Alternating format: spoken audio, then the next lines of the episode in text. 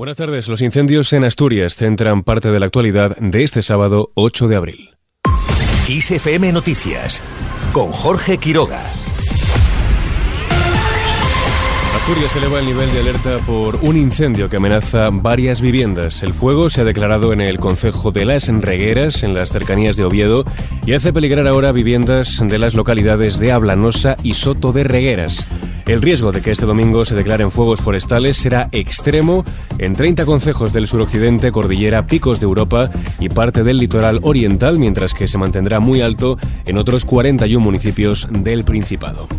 Por su parte, Cantabria mantiene a raya los incendios, según ha confirmado el consejero de Desarrollo Rural Guillermo Blanco. Al margen de este asunto, Bolaños reclama patriotismo a Núñez Feijó. El ministro de la Presidencia ha pedido al líder popular que no refunfuñe porque a España le vaya bien y ha puesto en valor las cifras económicas en términos de empleo y pensiones. Le pido que desee que a nuestro país le vaya bien. Le pido que se alegre con las buenas cifras económicas, de empleo, de pensiones. Le pido un poco de patriotismo y que se alegre cuando las cosas en España, en economía y en empleo van bien y que no refunfuñe cuando vea que las cifras son positivas en nuestro país gracias al esfuerzo de este gobierno. Insisten que las cifras son positivas y que con la subida del salario mínimo se está consiguiendo que uno de cada dos contratos sea ya indefinido. Por su parte, Almeida asegura que el próximo 28M será el inicio de la decadencia definitiva del sanchismo.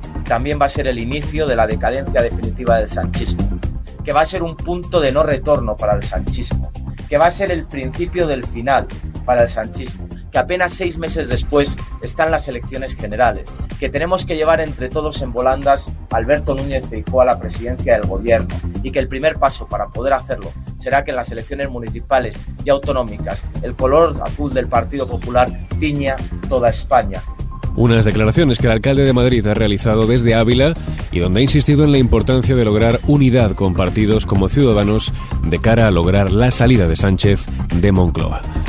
Precisamente Sánchez insiste en su compromiso para la inclusión del pueblo gitano. El presidente de gobierno se ha sumado a las felicitaciones del Día Internacional de esta etnia y ha reafirmado su intención para lograr su integración sin estigmas ni discriminación.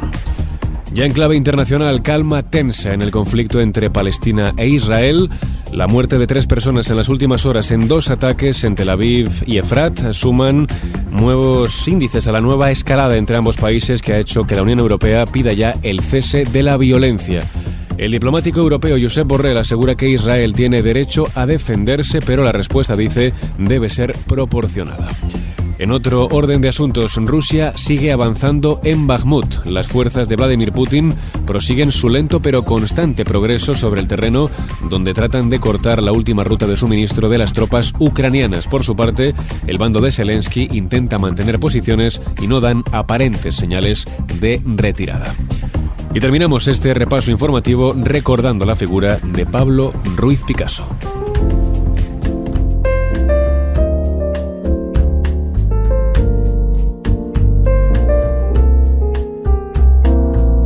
Este sábado se cumplen 50 años de la muerte del artista malacitano. En este día Barcelona se reivindica como ciudad picasiana y pone en valor el Museo del Pintor, el único que el malagueño impulsó en vida. Precisamente hoy celebra sus 60 años. Ha mantenido una relación vital, apasionada con esta ciudad. Es por esta razón que creó este museo, quiso este museo en plena época franquista. Escuchábamos las palabras del director de esta pinacoteca, Emmanuel Guigón, en una efeméride que pone en valor la influencia que tuvo Picasso en el arte de todo el siglo XX. Una de las iniciativas de este año será una exposición sobre la amistad entre Picasso y Joan Miró.